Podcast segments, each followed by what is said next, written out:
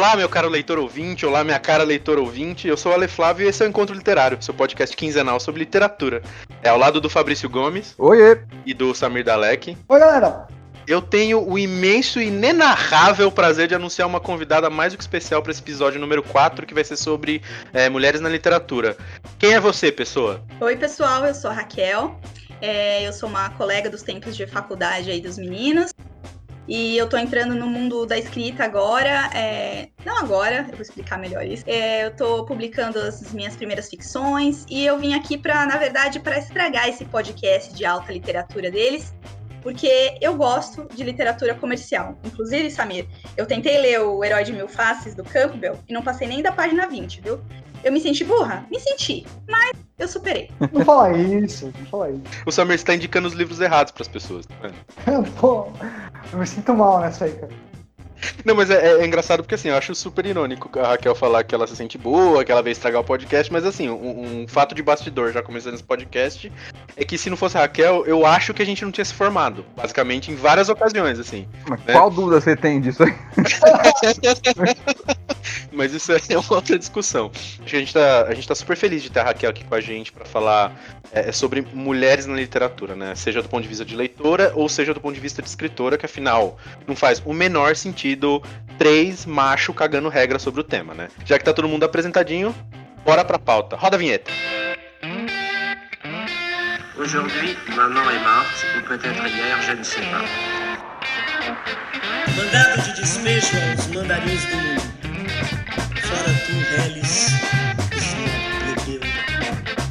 J'ai reçu un télégramme de l'asile, mère décédée, enterrement demain, sentiment distingué. Cela ne veut rien dire, c'était peut-être hier.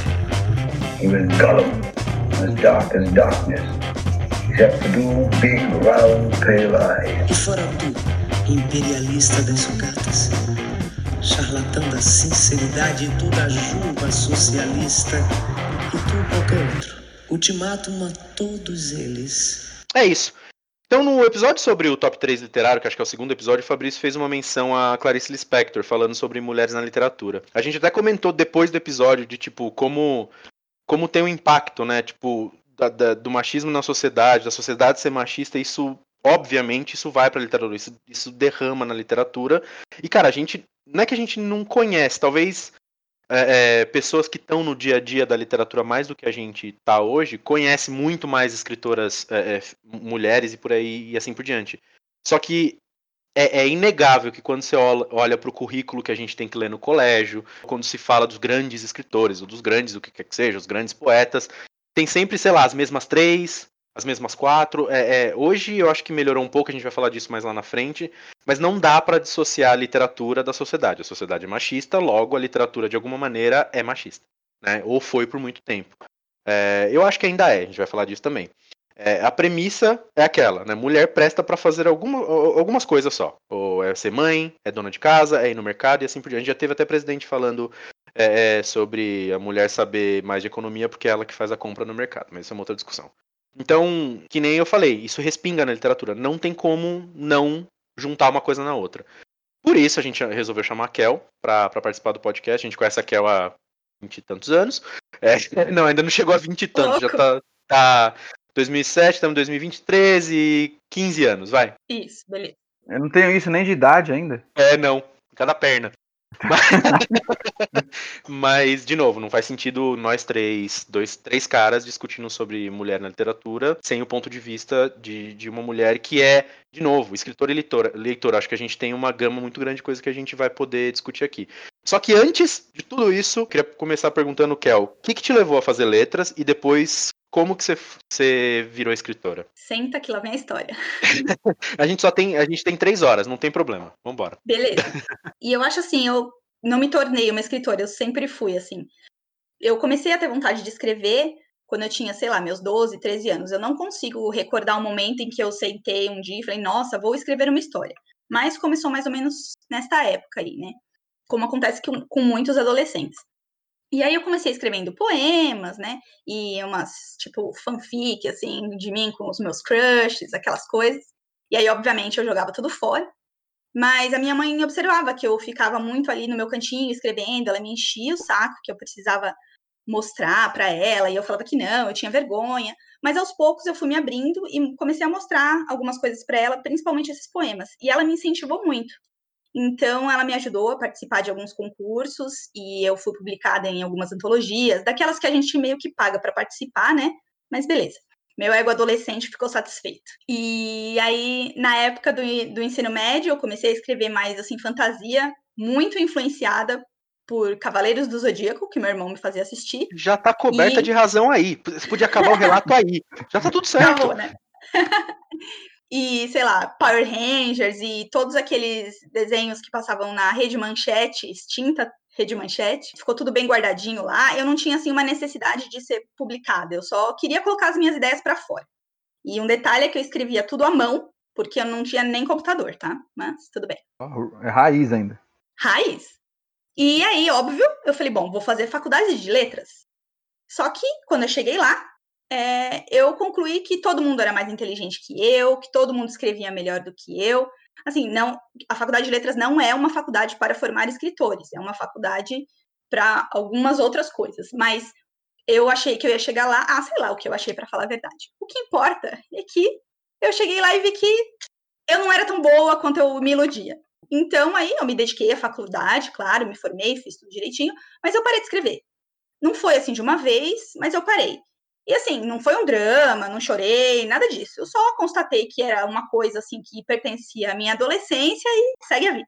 Uma coisa que ninguém me falou na época, e assim, que eu só entendo agora, é que o cérebro é um músculo e ele precisa ser treinado.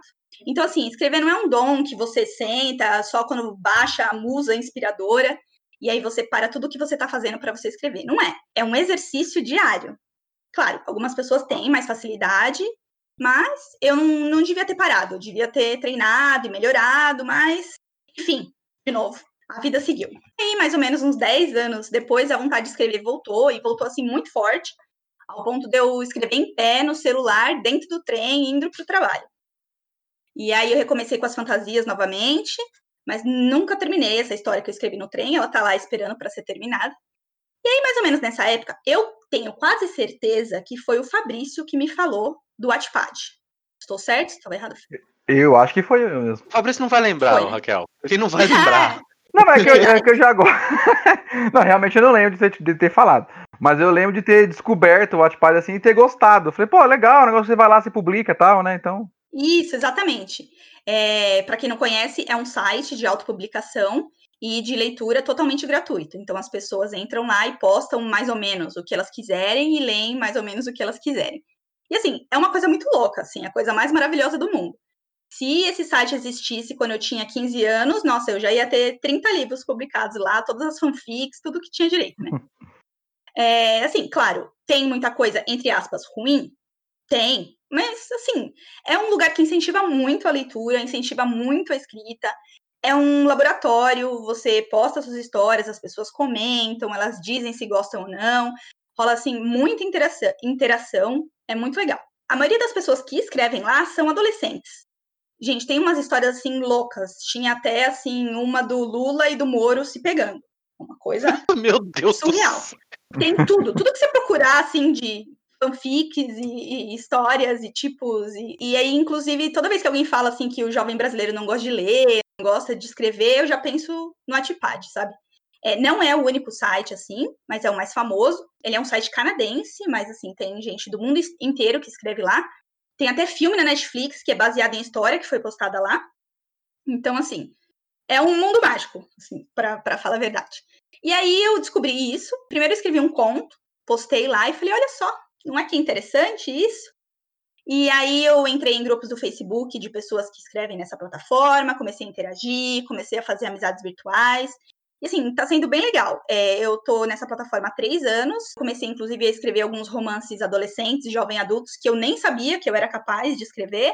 E estando né, naquele ambiente, assim, eu, eu senti essa vontade de escrever também. E aí eu tô assim, buscando meu estilo, meu gênero. Além disso, é, agora eu tive a oportunidade de dar uma pausa no, no meu emprego tradicional, e aí eu tô me dedicando exclusivamente a escrever. Então, além dessas histórias no Wattpad, eu troco muitos e-mails, tem uma amiga minha, a Thaisa. Oi, Thaisa. nós trocamos e-mails todos os meses, assim, nós nos comprometemos a escrever contos uma para outra, né? Então eu juntei alguns desses contos que eu que eu troco com ela, os da minha, de minha autoria, e aí eu juntei num livro de contos e esse eu postei só na Amazon. É, o nome do livro é Elas e Eu, e aí é uma coisa assim amadora, claro, mas é um pouquinho mais elaborada do que o que tá no Wattpad. E eu contratei um design para fazer uma capa, né, para ficar uma coisa mais legal. E assim, gente, estou ganhando dinheiro? Não, não estou. Não recuperei nem o que eu gastei fazendo a capa. Mas eu tô, eu tô testando esse mundo da literatura, eu tô tendo esse privilégio de realizar o meu sonho adolescente e vamos ver o que vai dar. E assim, quem sabe daqui um tempo, mais alguns livrinhos postados lá, eu consigo passar, pagar uns boletos, né? Acho que é importante pagar boleto. Sempre importante. Eu acho também. Sempre importante. Porque afinal não dá para viver só de amor, né? E agora eu tô me dedicando, tô escrevendo uma ficção científica meio distópica, alguma coisa assim, para publicar na Amazon também. E aí essa também eu já essa história eu já quero também já me dedicar um pouco mais e eu vou contratar um leitor crítico e vamos ver o que vai rolar. Hein? E é isso, basicamente tudo isso. Só um parêntese antes, a gente sempre coloca depois os links todos lá no, no site e tudo mais para para Opa para os livros, para o Wattpad. Então, então, quem está ouvindo, fica tranquilo que os links estão todos lá, porque agora que você está ouvindo já está publicado. Isso quer dizer que os links já estão todos lá. Venham ler minhas historinhas. Leiam, leiam a Raquel e falem sobre isso. Porque isso tem muito a ver com o que a gente vai discutir agora. É, e eu acho que o gancho é perfeito, que nem Raquel falou. Tem muito dela não achar que era capaz, ou de entrar na faculdade esperando uma coisa. A gente ouviu isso muito no, no primeiro ano até da faculdade. Muita, não, não ouviu, mas a gente percebia muita gente lá porque de alguma maneira é, acho que esperava sair da faculdade de escritor, né? A gente até tem o Marinho, que é um professor nosso, a gente já citou acho que em outro podcast, falando: vocês entraram aqui para sair escritor, vocês estão fazendo a faculdade errada, né? É, então tem várias, várias coisas, mas pro, pro tópico de hoje eu acho muito interessante essa coisa de tipo, você foi tentando, você, sei lá, Antes ele não achava que era capaz por uma razão, depois entrou na, faca, na faculdade achava que não era por outra, daí foi pros, pro, as plataformas, e aí tudo ainda em nicho, não, não querendo te, te botar na fogueira só porque você é convidada. De cara, assim, você acha que a tua experiência como escritora, por ser mulher, foi diferente? Assim, é, é uma pergunta totalmente aberta, tá? Mas, tipo, você acha que a tua experiência foi diferente ou não? Se fosse, sei lá, o Samir, ou eu, ou o Fabrício, talvez fosse a mesma coisa, até pelo momento que a gente vive, mas enfim. Assim, ó, eu não posso dizer que com certeza seria igual, né? Porque mas assim, eu não senti, não sinto nada, é, nenhum tipo de preconceito, nada disso. Pode ser que, porque eu ainda estou no começo, pode ser que quando eu chegar lá de verdade, eu sinta. Mas até o momento, não, eu não senti nada. É, eu acho que isso, isso é, é importante porque se a gente agora começar a voltar para trás, a gente, se a gente pensar na história, a gente, a gente tava falando por e-mail, acho que até da, da Rowling, né, da J.K. Rowling lá. E acho que a Raquel comentou que ela colocou o JK para deixar dúbio e não deixar na cara que ela era que ela é mulher. Né? Foi, foi você, né, Kel, que comentou isso? Fui, foi eu. Porque como os homens que têm mais tradição na escrita de fantasia, é, ela colocou desse jeito para, pelo menos, é, passar esse primeiro preconceito. Aí depois que as pessoas lessem, falassem, olha, não é que é bom, aí eles iam descobrir que foi uma mulher que escreveu. É bem triste. E, pois é, e aí que eu queria chegar, porque assim, é, Olha só, tem o bingo. A gente tava falando do bingo do Dom Casmurro, mas tem o bingo do Tolkien também. Eu vou citar Tolkien de novo. é, bingo! O Tolkien é uma grande influência, talvez uma das principais, para todo mundo que escreve fantasia, ou para a maioria das pessoas que escrevem fantasia. E não é diferente com o Harry Potter, com, com a Rowling, ela mesma fala isso. É, só que tem uma coisa na, na, na, nerd, na nerdosfera que lê Tolkien que. E eu sei disso porque, enfim, eu gosto muito de Tolkien e eu consumo muito esse conteúdo do, do, do nerd tolkieniano, né? E, cara, o, o, Tolkien é um cara que se ele escrever qualquer coisa é maravilhoso, mas a Rowling, por exemplo, nem tanto, né? É, então a gente já tem um, um, um, dois vieses, assim, né? já tem uma maneira de analisar esse tipo de. A gente está falando de fantasia aqui agora, mas qualquer tipo de literatura, dependendo de onde ela vem. Né? Claro, é, é, é isso mudou bastante. Para mim, é inegável que, em alguns casos, se é um livro que vem de um, de um autor homem consagrado, aquilo ali é naturalmente muito bom, mesmo que seja uma bosta. Né? Tem muito livro ruim que você vê as pessoas não falando que são ruins porque é só de um grande autor. né? Mas dependendo do segmento, ainda mais nesses que, que são mais é, é, hardcore, que nem eu falei até no outro episódio também, é, cara, a, a, Rowling e tal, ela não pode escrever fora da casinha, cara, porque ela não é o Tolkien, sabe assim? Ela não é o Stephen King. O Stephen King escreve umas porcaria, Fabrício, você manja bastante de Stephen King. Escreve umas porcaria, mas as pessoas têm um pouco de dificuldade de falar que é uma porcaria. Né? É, eu, eu acho que às vezes a gente, a gente peca muito, assim, de, de, uns, de uns tempos pra cá, é, acho eu ouvi uma, uma entrevista um tempo atrás do, do Mano Brown. E aí o repórter perguntava para ele assim, Brown, você se considera um cara machista? E aí ele não titubeou, como é peculiar do Brown, ele não não titubeou, cara. Mano Brown, sim. Eu sou sim, certo. É, bem, bem assim mesmo, pô. sim. Aí o cara, o repórter ficou meio assim sem, tipo, como continuar agora, né? Pô, o cara já quebrou aqui. Aí falou, sou sim. E quem não é? A gente é criado numa sociedade, tanto homem quanto mulher, machista. Então você cresce com estigmas na sua cabeça de coisas que são sim machistas. E aí você acaba achando que aquilo é normal. Depois que você cresce um pouco e se você consegue se desenvolver um pouco mentalmente, você percebe que aquilo está errado e começa a lutar contra aquilo. Aí, na entrevista ele estava a filha dele, né? Ele falou: "Eu tenho minha filha hoje. Eu vejo coisas que eu já fiz no passado que eu não quero que minha filha sofra, mas eu tô pensando nisso agora. Então assim, demorou para virar essa chave. E eu acho que a gente é, tem uma responsabilidade muito grande. O, o Stephen King, tant, tantos outros aí que a gente já citou, por serem homens, muitas vezes eles são mais aceitos, né? Tanto academicamente quanto comercialmente falando, e muitas vezes é tão bom, realmente, mas tem um nome já, né? Já tem o autor, o escritor, o mito em torno daquilo. E eu acho que tem que desmistificar isso um pouco, sim né? Tirar essa coisa de mulher só escreve coisa de amor. Não, não é assim que funciona, né? Ô, Fabrício, pegando o gancho, eu acho que até aproveitando a Raquel que tá aí, é assim, eu sou, é, às vezes escrevo, né? Tipo, às vezes não, faz muito tempo que não escrevo. Mas enfim, quando eu escrevia, eu pressupunha um narrador masculino. É, tinha uma dificuldade tremenda de tentar fazer uma narradora feminina. Acho que só uma vez eu consegui fazer uma narradora feminina, porque era uma história muito fora da curva. E aí eu, eu consegui mais ou menos imaginar, tipo assim, pô, essa narradora falaria tal e tal coisa, né? Eu queria aproveitar e perguntar para a Kel se ela também tem uma dificuldade de fazer um narrador masculino, né? Ou se para ela tanto fez, tanto faz, não tem esse problema, ela consegue fazer tanto o narrador masculino quanto feminino. E ela, enquanto leitora também, se ela, se ela sente uma diferença quando tem um narrador feminino, se ela se sente mais à vontade vendo uma narradora feminina ou não, tipo, independente do que acontecer, independente do narrador. Enfim, queria que a Raquel falasse um pouco disso, essa dificuldade de escrever narrador, seja masculino ou feminino, e a questão de, de ler o narrador masculino e feminino. Gente, que pergunta legal.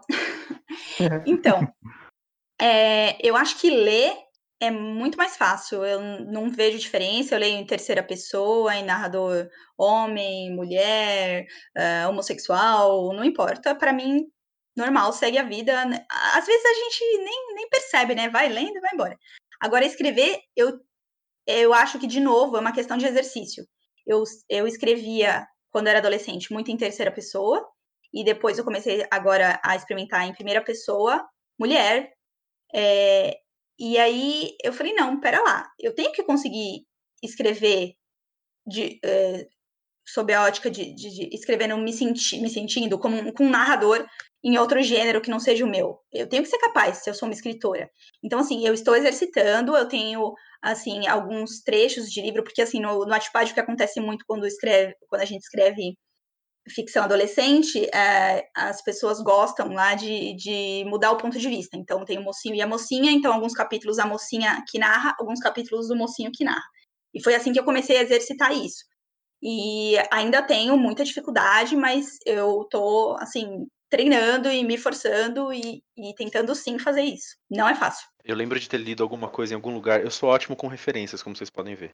E, e de exatamente sobre isso, de a dificuldade, a dificuldade não, de como antigamente, vamos botar um pouco mais para hoje tem bastante, segue tendo bastante, mas a, a perspectiva da mulher nas histórias escritas por homens antigamente era uma perspectiva muito idealizada. Né? Então, assim, era é, é a visão do cara como ele acha que uma mulher tem que achar as coisas. Né? Então, tipo, por muito tempo, histórias que tinham personagens é, principais mulher não representavam costa nenhuma. Porque era uma coisa idealizada do cara de como ele achava que a mulher tinha que cumprir aquele papel que, ele, que, ele, que ela tinha que cumprir. Né? Então, cara, eu, eu, eu acho que essa discussão é muito essa discussão é muito legal porque a literatura ajuda a entender essa transformação da sociedade que ela precisa passar, ela, ela precisa passar ainda. Que é o que o, que o Fabrício comentou do Mano Brown, que é o que eu comento direto. Eu falo, cara, às vezes eu, eu, eu acho uns e-mails velho meu que eu mandei, ou coisa que eu escrevi no Facebook há muito tempo atrás. Puta merda, quanta bosta a gente falava. Né? A gente aprende, e tudo bem, né? Ninguém Graças nasce... a Deus a gente evolui. Exato, ninguém nasce desconstruidão, essa é a maior mentira do mundo. Parte dessa desconstrução é reconhecer essas bobagens que você fala, e, e, e essas bobagens que você fala ou falou. Mas na, na literatura isso para mim é muito claro, de novo, porque na escola, é, é, eu não sei hoje, mas antigamente eram os mesmos livros, dos mesmos autores, sobre os mesmos temas. É, é hoje, talvez tenha um livro ou outro de uma autora que não seja Clarice Lispector e a Cecília Meirelles. Né? Isso também eu entendo que levou um tempo para acontecer. Né? É, da Clarice, a, Cla a Clarice e a Cecília chegarem no mesmo nível é, de importância literária que um Machado, a Luiz de Azevedo ou o que quer que seja. Então, tipo, eu acho que a gente vem num processo de, de, de desconstrução muito mais complexo do que parece. Porque, de novo, antigamente você tinha caras dizendo, escrevendo histórias sobre mulheres em livro, o que eles achavam que eles tinham que dizer, né? Sem consultar nada, sem perguntar nada, sem falar, não, mas então, isso aqui faz sentido para você, fulana? Né? Porque, vamos combinar que não importava. Né? Por quanto tempo a, a função básica da, da mulher na, era cuidar da casa e, e, e da família e, das, da moral dos bons costumes? Né? Então, é, é, é, é, muito interessante essa coisa do tipo, como você faz. Aí, nesse caso, a Raquel, enquanto, enquanto mulher, para escrever uma história com uma outra perspectiva, e o Samir, enquanto homem, para escrever uma história com uma perspectiva feminina sem ser uma perspectiva idealizada e perfumada do jeito que ele quer. Né? Como ele imagina a, a, a relação da, da mulher com uma história. Eu acho que aí, Ale, a gente tem que entrar também numa seara que é o seguinte: a gente tem que, que ter em mente, igual você falou, ninguém nasce desconstruidão. E realmente não, a gente tem que ter em mente, como a Kel falou, que graças a Deus a gente pode evoluir. Então, se a gente pode evoluir, acho que cabe a nós realmente, tanto homens quanto mulheres, acho que mais aos homens nesse caso, fazer um meia-culpa mesmo, fazer, não, peraí, tá errado. É, porque assim, a gente tem um costume tão, tão impregnado, cara, que vê bem, a nossa língua, ela já é machista por, por si só. Porque você fala, se pode ter 10 mulheres no recinto, ah, quem tá ali? São elas entrou um cara, são eles. É isso. O, o plural é masculino. Então, assim, a gente tem preconceitos linguísticos já que estão impregnados e que, assim, a gente vai assimilando isso como normal e até que isso modifique, né, a gente vai levar um tempo. Então, assim, a literatura, eu, eu entendo que é só mais um lugar onde toda essa discriminação se, se mostrou, né?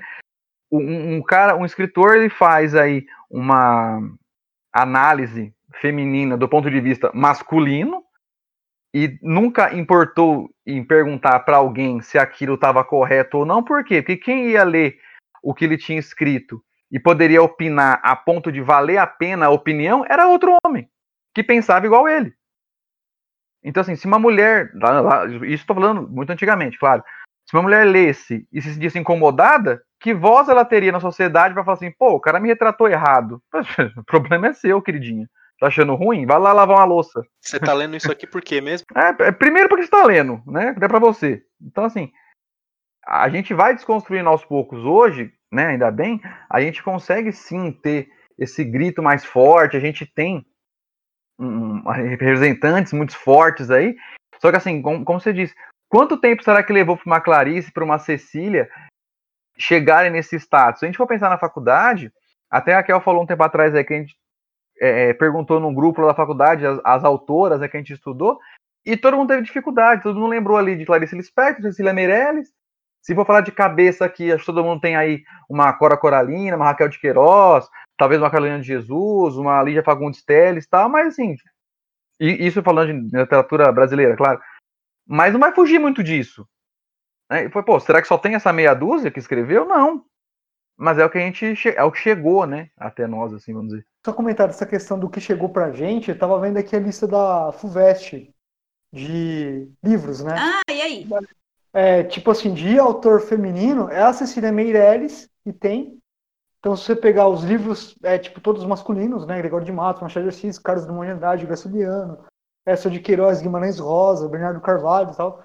Se você for ver a autora feminina, é a Cecília Meirelles. E de livros é, de ficção, tal, romances, tá Helena Morley, é, tá com Minha Vida de Menina, que tá, assim, a, a, minha leitura tá longe de ser clássica. Eu acho que talvez é uma coisa que a, a FUVEST está querendo meio que investir, né? Mas você falar que a Helena Morley é, é, é uma autora clássica, ela não é, né? Então, é, digamos assim, hoje não é uma coisa que você vai lá numa livraria e você encontra fácil ou você dialogue sobre. Mais de 10 autores e só duas, né? Mulheres, né? Então é meio é, complicado, né? É uma situação que a gente tem que mudar, né? pode ser uma tentativa, né, de um lugar de sair do lugar comum e tentar trazer uma autora não tão famosa, né, para tentar modificar um pouco isso, desmistificar isso um pouco, né? Acho que pode ser isso também, mudar um pouco a concepção no ENEM, no vestibular, enfim. E eu me recuso a acreditar, eu a pensar que não tem mais do que 10, que seja. Sabe? Eu me recuso a pensar que não tem, entendeu? E não tem a Clarice Lispector, né?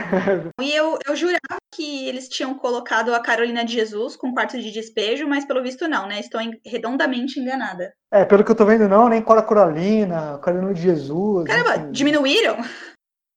É, talvez eles tivessem outros anos também, né? Vai saber. Sim, sim. É, é isso, assim, tipo, eu sei que é uma discussão complicada e a gente, de novo, ninguém quer cagar regra para nada aqui. Mas é que é muito, é muito bizarro pensar que quando você fala, ah, me fala aí seus, seus autores preferidos. Cara, você vomita um monte fácil, assim, dos, dos caras. E aí a hora que você faz o, o que o Fabrício falou de, de, de, falar das mulheres, fala, então me fala cinco mulheres. Ah, Rowling... E eu me incluo nessa. Né? Eu, eu fiquei pensando se eu tinha uma autora mulher preferida e eu não tenho. É, é muito bizarro isso. É muito complexo, é muito tosco até, assim. Então, é, é, é, é, de novo, é óbvio que é uma discussão que a gente pode ficar aqui uns dois dias falando. Se a gente for voltando para trás para tentar entender onde isso aconteceu, cara, a gente vai esbarrar num monte de coisa mesmo. Até a Kel comentou é, com a gente, enquanto a gente conversava por e-mail, o lance de tipo. Até 1827 não tinha escola pública para mulher, então já, tem uma coisa, né? É, mulher não votava até outro dia. É, e assim vai, e assim vai. A Raquel mandou um texto pra gente, é, depois eu vou botar o, o, o, nome do texto bonitinho no, no, no site lá. É um é, artigo bem interessante. É um artigo da PUC, né? De, uma, de uma aluna da PUC, chama A Não Presença da Literatura de Autoria Feminina nos Livros Didáticos de Ensino Médio. É, e, e, ela, e ela trata de todas essas questões, de como é, até determinado momento a mulher ela não podia só podia ler se ela fosse da, da, da elite, né? Então isso é, é um, de novo, é um reflexo da sociedade. E ainda assim não era qualquer coisa. Né?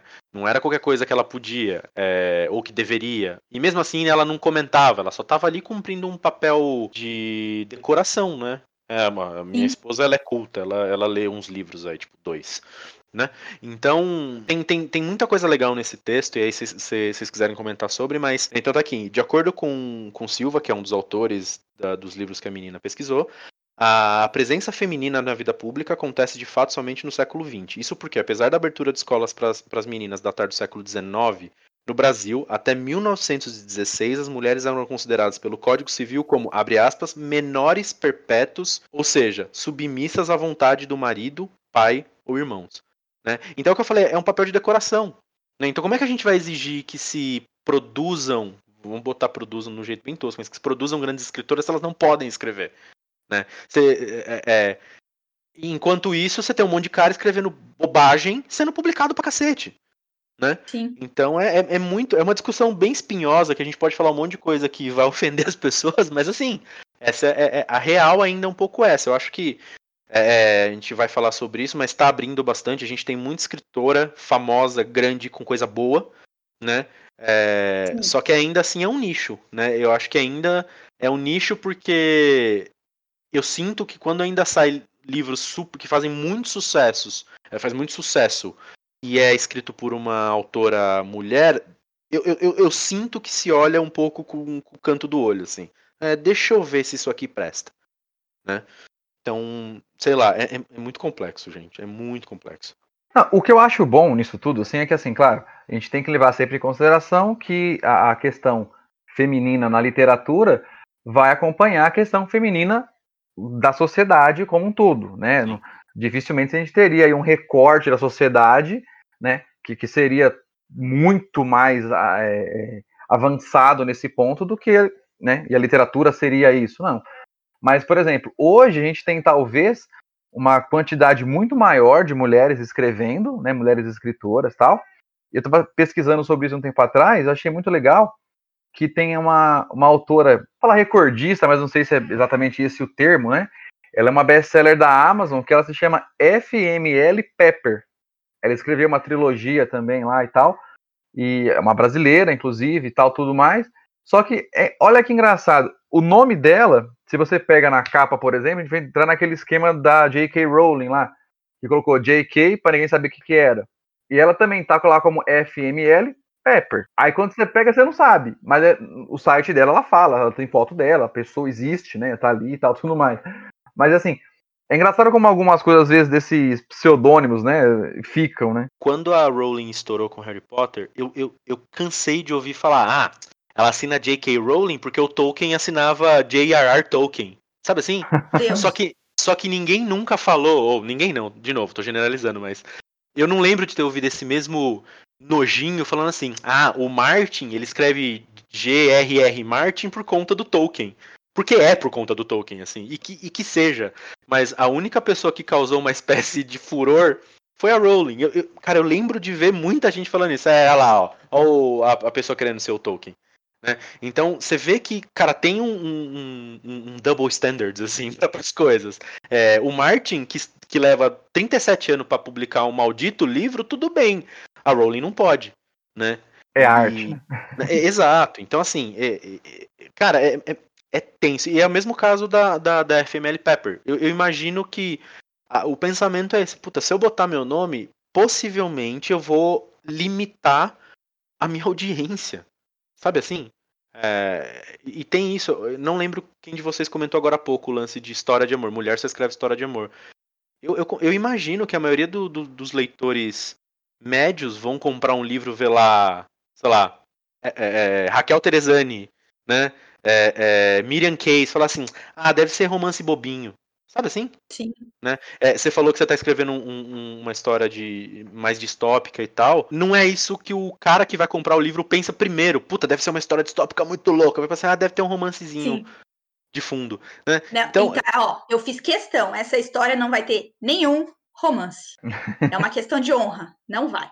Mas é isso, gente. Então, tipo, é, é, é, é muito bizarro. É, é, eu, me, eu vou repetir o que eu falei agora há pouco. Eu me recuso a pensar que a gente não tem a mesma, eu não vou falar a mesma quantidade, mas, mas assim, um número muito próximo. um pouco mais, pelo menos, né? Pois é, de escritoras incríveis. Então, mas a gente precisa, eu acho que conversar mais sobre isso, pegar mais indicações e, e conhecer e tentar ler mais, porque às vezes também a gente se limita só porque ah, nunca ouvi falar, eu vou continuar aqui lendo meus clássicos, porque eu preciso completar essa lista aqui, eu tenho que falar que eu li todos esses clássicos.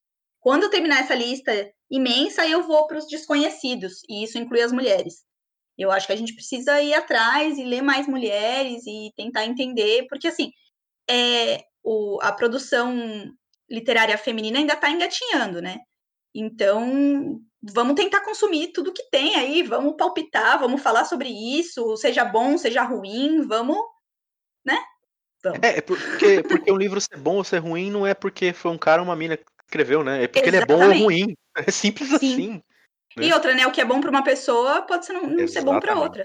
Antes que eu me esqueça, eu gostaria de dizer que a primeira obra de ficção científica foi escrita por uma mulher, que foi a Mary Shelley, e ela escreveu o Frankenstein, ou Frankenstein, como vocês preferirem. Verdade. Aliás, ó, a gente tem que discutir esse fenômeno da literatura inglesa, que assim, pensando sobre literatura é, escrita por mulheres eu não consegui ver assim que me vinha à memória nada antes dessas mulheres, da Jane Austen, você pegar a escritora do do Morro dos Reis antes, a Emily, Emily Brute, né? Realmente também não Ah. podiam escrever, né? É. E aí, tipo assim, eu fiquei pensando, pô, qual que é esse fenômeno dessas inglesas que lá para 1800, 1900 começaram a escrever? Porque você pensar, estourou mesmo no modernismo e tal, né? Você pensar, Sim. assim, eu sempre penso, assim, autora, eu, eu penso a Virginia Woolf e, e, assim, eu li a obra dela com um certo preconceito. Eu, eu li o, o, o Farol, Mrs. Dalloway, e eu, eu, eu- quando eu li, tinha aquela, aquela questão de fluxo de consciência da, da, da Virginia Woolf com certo preconceito, uma coisa meio reticente, porque eu já tinha lido o, o James Joyce e ele fazia fluxo de consciência, e eu falei, ah, isso aqui eu já li. Então, talvez se eu tivesse lido a, a Virginia antes, eu ia falar assim, não, Joyce está copiando a, a, a Virginia.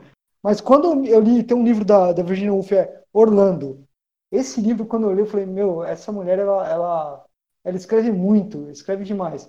E aí, falando sobre, é, sobre essa explosão de, de- da- das autoras, tem uma outra autora que, quando eu, quando eu li, eu falei assim, nossa, aqui é, é- não tem como ser escrito por uma mulher.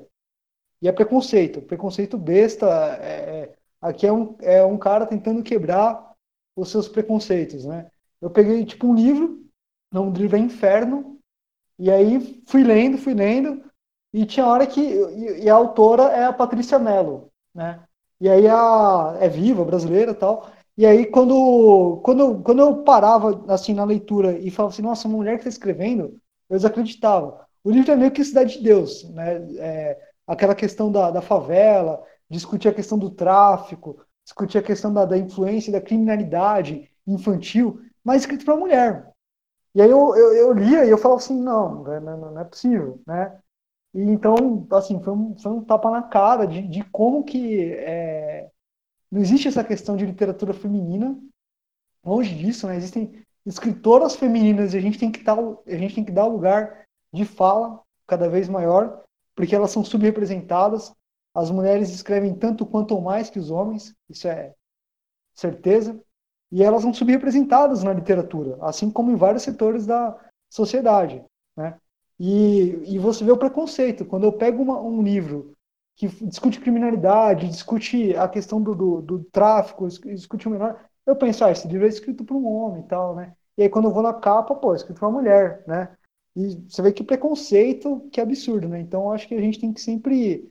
é, essa questão que o Xande falou, né? De, de nascer desconstruído e, e tentar quebrar os seus preconceitos, é um negócio muito. é, que envolve muita coisa, né? Não, total. Mas é, eu concordo muito com a Raquel quando ela fala a gente precisa falar sobre, né? A gente precisa trazer o problema. Né? Por que, que é importante ter mais mulheres escrevendo livros de qualquer coisa? Né? Porque precisa. É simples assim, não precisa. A gente não precisa passar uma hora dando, dando razão. É porque precisa. Porque, porque é assim que a vida é. Né? E, e, e a gente precisa da FUVEST e da Unicamp e dessas faculdades todas, e da PUC e da Metodista e todo mundo, colocando outras coisas nos livros, é, é, é, nas leituras obrigatórias. E aí eu expando isso mais.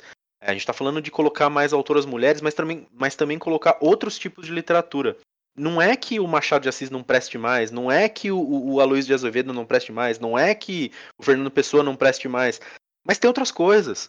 né? As, precis- as pessoas precisam ler outras coisas, eu acho. E isso passa por ler mais mulheres, isso passa por ler mais ficção, isso passa por ler mais, sei lá, qualquer coisa. que puxa o que a gente estuda no colégio é o vestibular. Exato. Não tem jeito. E, e- é isso, o, o Samir falou no primeiro programa, eu acho, como. Se você não gosta de um livro clássico, você se sente culpado. Nossa, como assim eu não tô gostando? Né? Como isso aqui não pode ser, não pode ser bom, não pode ser ruim. Né? Então, isso passa por aí também. É o que o Samir acabou de falar. Você um livro, nossa, uma mulher. Como que eu tô gostando de um livro que uma mulher escreveu? Eu dou chance para clássicos e tem vários que eu não gosto e eu não tenho a menor vergonha de falar que eu não gosto, porque eu gosto de livro em que as coisas acontecem. Uma, uma outra coisa que eu queria comentar é o seguinte: é- é, acho muito bacana a gente lembrar, sim, que da presença feminina na literatura tem que existir, mas também lembrar que, apesar de tudo, a presença feminina na literatura não, não fica só na questão também das autoras. Eu acho que a gente tem muitas é, personagens que são marcantes, né, independente de qualquer coisa. Então a gente não tem apenas o Bentinho, né? A gente tem a Capitu que faz um contraponto espetacular, é praticamente uma outra protagonista. Mas aí, mas aí, desculpa atrapalhar seu raciocínio, mas eu quero dizer aí, ó, cara, o Machado de Assis tá, tá ouvindo a gente, desculpa aí, né? O que eu vou falar agora. É bingo, falamos do Dom Carlos Murro de novo. É, a observação é: temos a Capitu, mas a discussão inteira que a gente faz do livro é se ela traiu ou não, e, e, e assim, não a gente aqui, tá? Mas eu tô falando de novo, generalizando, mas com julgamento de valor. Sim. Né? Talvez, e muito provavelmente Machado de Assis talvez não tenha pensado nisso, ele não, não, não sei, né? Lembra a famosa frase do Marinho que eu vou citar de novo, que ele quis dizer, ele disse, né? Agora, é, é, concordo contigo, tem, tem o personagem, isso é importantíssimo, mas toda a discussão nesses anos todos de literatura que a gente faz sobre é, é Dom Casmurro, é se a Capitu traiu ou não, e a filha da puta é ela se ela traiu, não os cara. Né? Sim. Eu Então- vou falar minha opinião. É, eu acho que ela não traiu, mas deveria ter traído. A minha opinião é que a Capitu é muito mais personagem que o Bentinho. Aí, é isso. Sim, total. É muito, mas é muito mais. Uma personagem Ele é muito um mais. Uma personagem muito mais interessante. Olhos de ressaca. Você não sabe quando é que- o que, que ela tá falando, tal. Ela é, uma- é- é muito mais inteligente. Bentinho, o, o Dom Casmurro mesmo, pô, é um velho amargo que fica amargurado ali, rememorando o negócio que passou, não passou, brother, o bonde passou, já foi, né? E ele fica lá rememorando, nossa, mas né, o meu filho tem a cara de Escobar, tal, tal, né? E a Capitu é um personagem muito mais interessante, uma personagem muito mais viva, uma personagem muito mais inteligente. É- é- Ela é, brilha, ela brilha naquele livro. Mas é isso, a discussão toda que a gente teve essa vida inteira, eu tô falando por como a, a, a, a sociedade ela, ela, ela direciona mesmo as coisas. Então a discussão não era o brilhantismo da Capitu como personagem. Claro, salvo raras exceções, professores fantásticos que todos nós tivemos na, na nossa vida que olhavam pra essas coisas, mas em geral era uma discussão rasa e besta de tipo se ela traiu ou não e, e- e com juízo de valor ferrado assim. Né? Então isso pra mim indica como, como a gente olha pra, pra, pra mulher na literatura. Ela é um personagem coadjuvante. Mesmo quando ela é principal. Sabe assim? É uma coisa muito doida. É, e você tem assim que a ação do livro toda gira em torno dela. Ela é, é o motivo, ela é a razão, ela é o porquê de do livro existir, praticamente.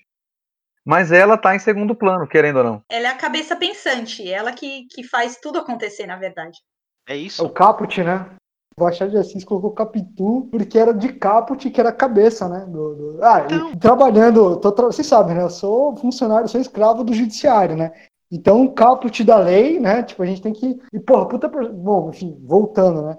Puta, puta personagem, cara. Puta que pariu. Muito, muito melhor, muito melhor do que o Bentinho, que é um personagem zoado pra cacete. Não, total. E Fabrício, eu te cortei, você tava falando das personagens, eu entrei. Isso, volta que começa a falar de Dom Casmurro, vai embora, né?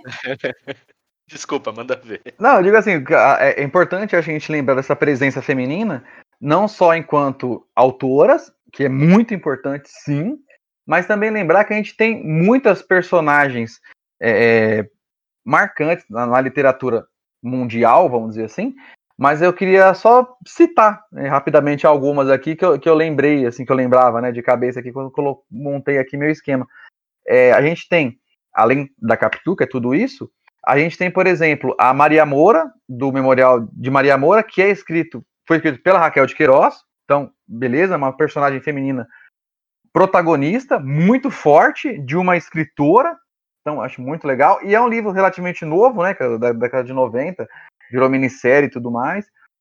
A gente tem Macabeia, na Hora da Estrela, que também personagem marcante, feminina, es- escrita por uma escritora, Clarice Lispector, então é, achei importante marcar, então, assim, acho que esse narrador feminino que o Samir comentou no começo lá com a Raquel, é isso que a gente precisa ter mais mesmo, essa presença.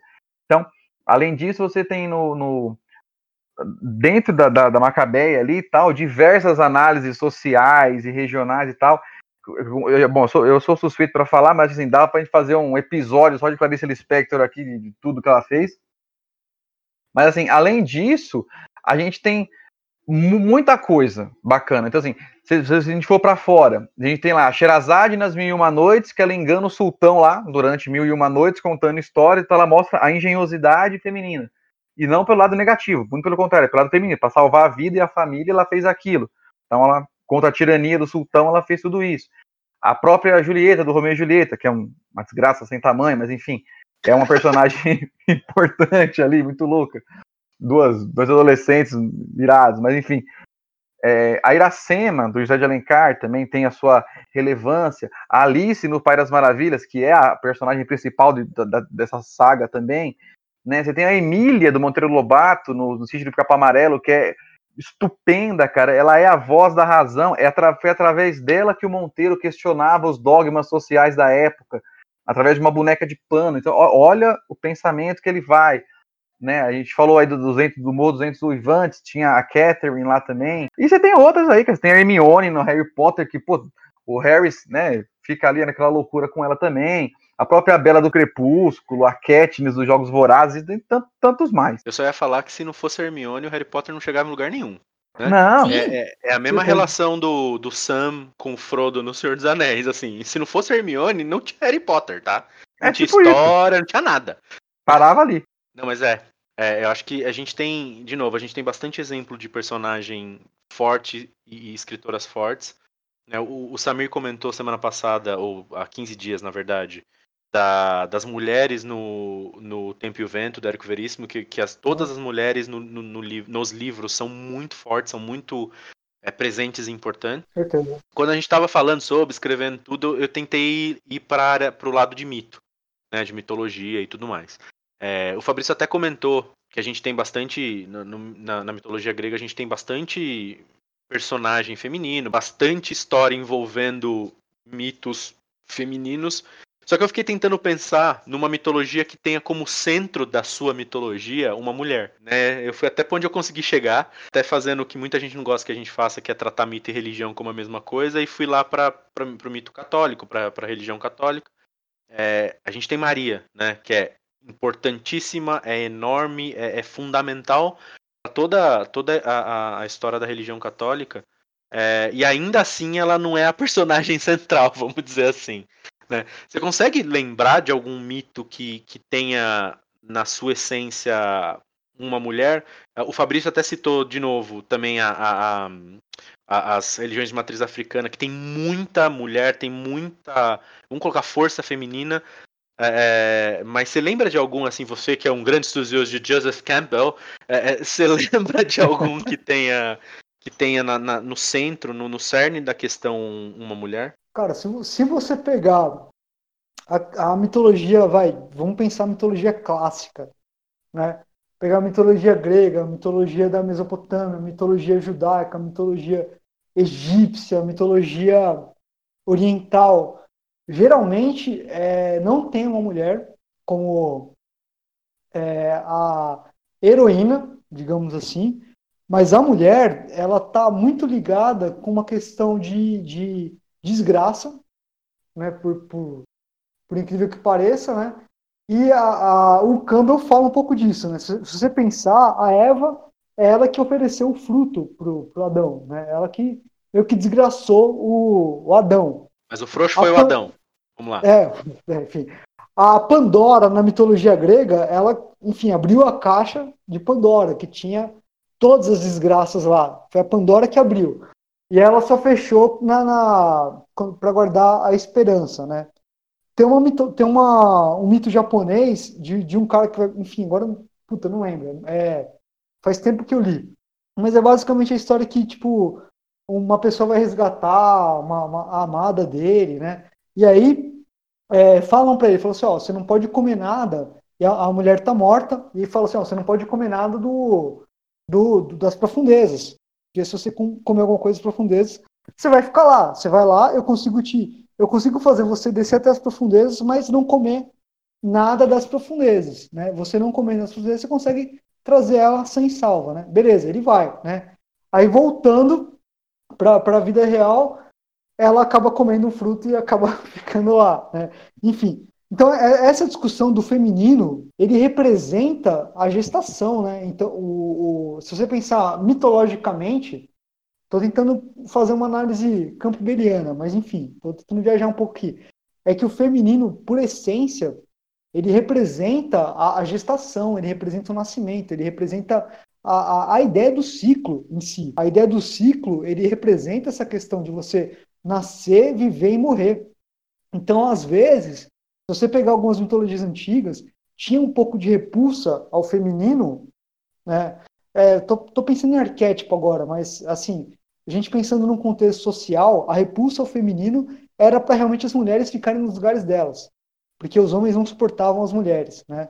Mas se pensar em termos arquétipos, a ideia do, do, do feminino era que você, você excluindo o feminino, você excluía a gestação, você excluía o nascimento e você, consequentemente, excluía a morte. Né? O feminino tem ciclos, a mulher menstrua, a mulher sangra todo mês. Né?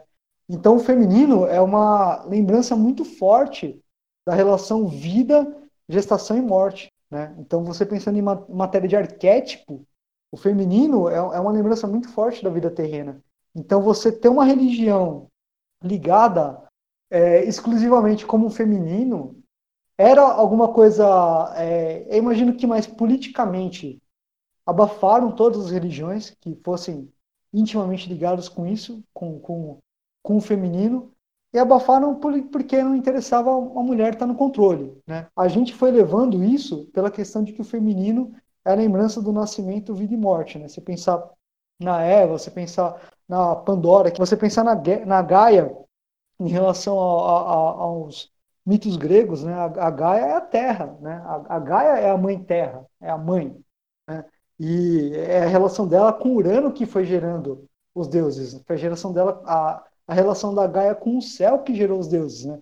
Mas de alguma maneira, ela lembra essa questão da gestação. Então, acho que o feminino lembra isso e talvez por isso uma versão mitológica ao feminino. Mas, repito, né? Eu imagino que a versão mitológica feminino é muito mais pela questão política mesmo, de você não, não ter um mito feminino predominante, do que pela questão arquétipa. Enfim, não sei se eu viajei, mas acho que é mais ou menos, acho que é mais ou menos isso. Cara, eu não tenho nem, nem o que falar, não tenho nem roupa pra ouvir isso que o Samir tá falando, velho.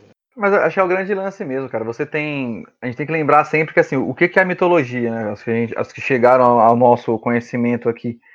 É, histórias orais, né? Que eram contadas aí em vários povos e tal. E aí, quem geralmente contava essas histórias? Os homens. Onde? Em batalhas, em acampamentos de guerra, de tudo mais, nas casas e tal. Então, a, a figura feminina, mais uma vez, ficava relegada ao quê? À maternidade né, ao cuidar de alguma coisa. Então você tem vai, um, dos exemplos mais famosos aí, você tem a esposa de Zeus, que ela era a esposa de Zeus.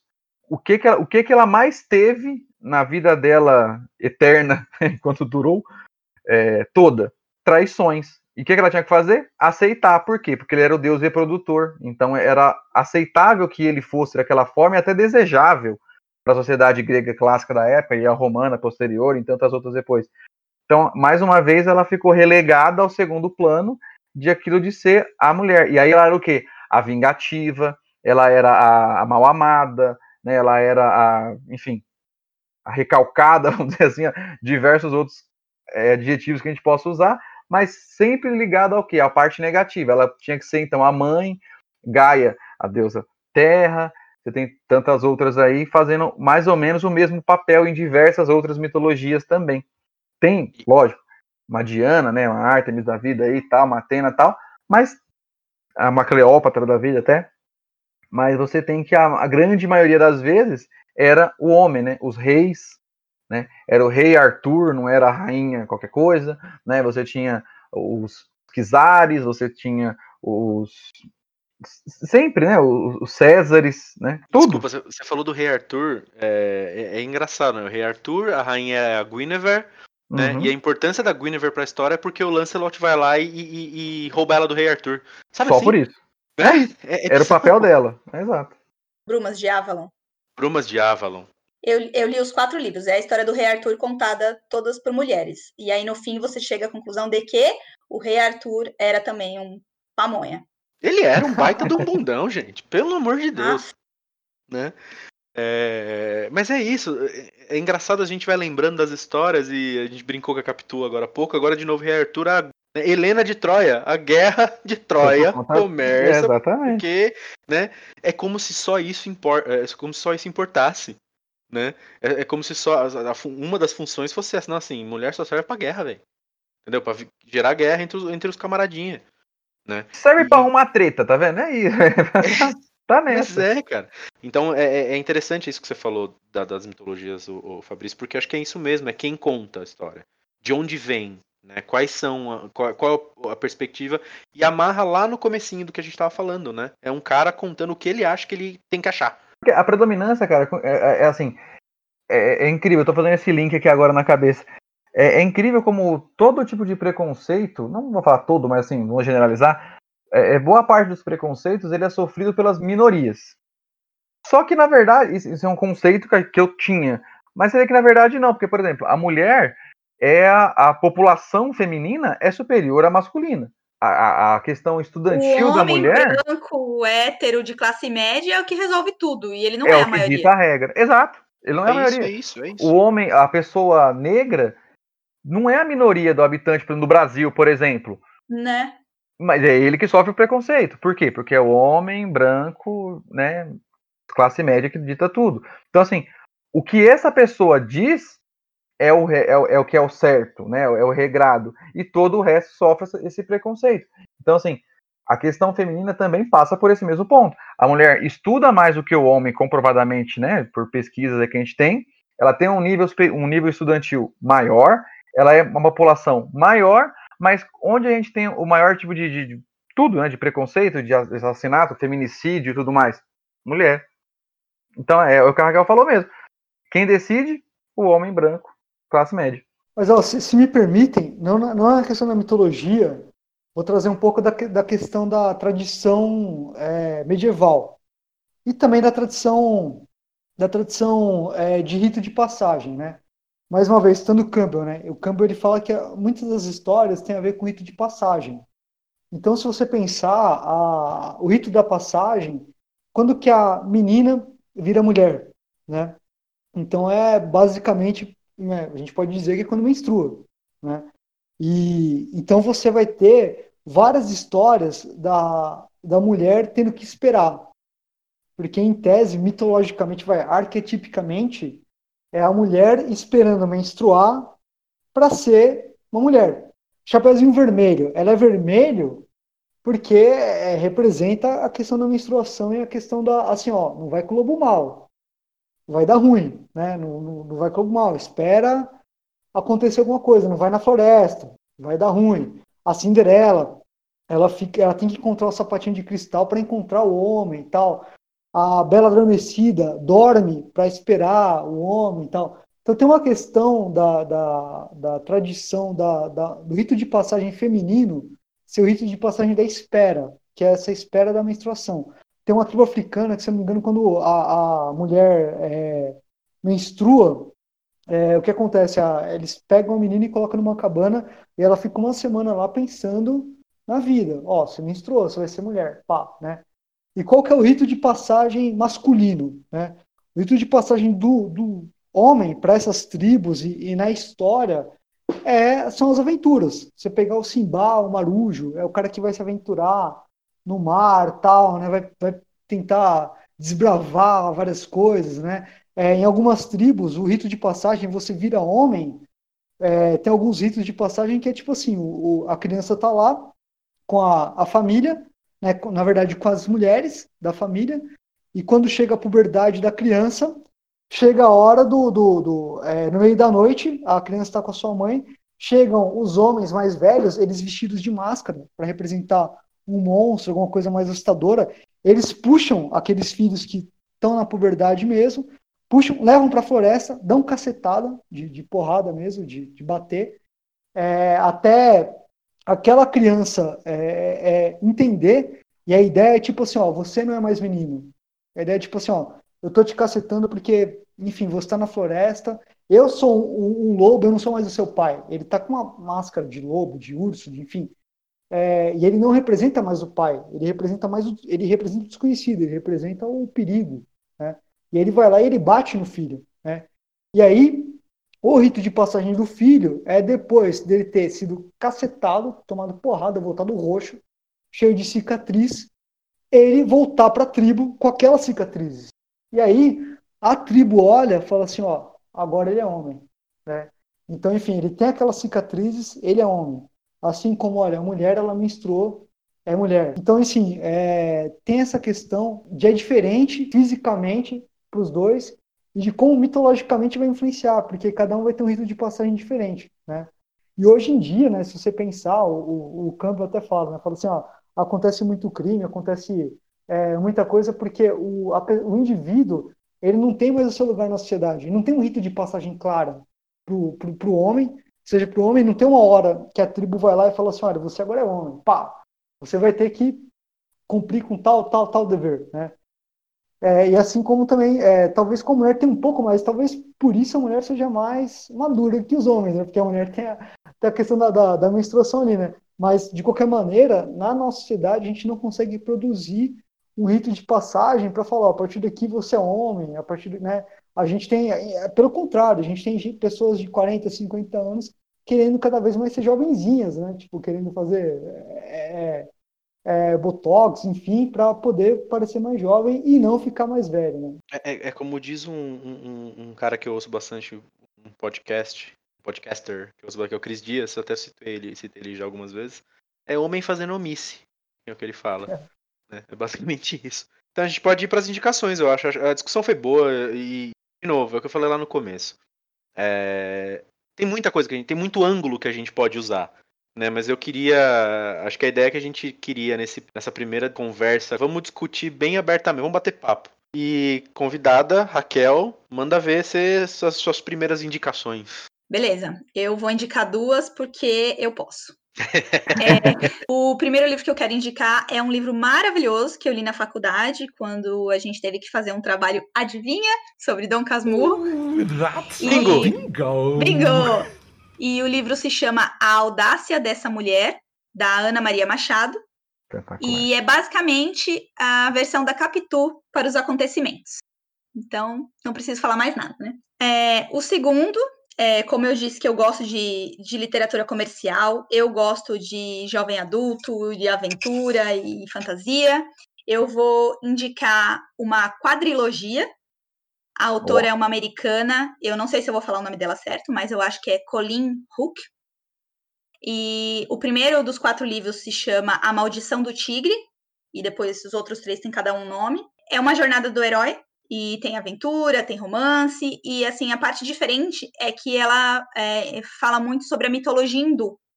Então eu achei bastante interessante, bastante diferente de, de outras, outros livros parecidos que eu li.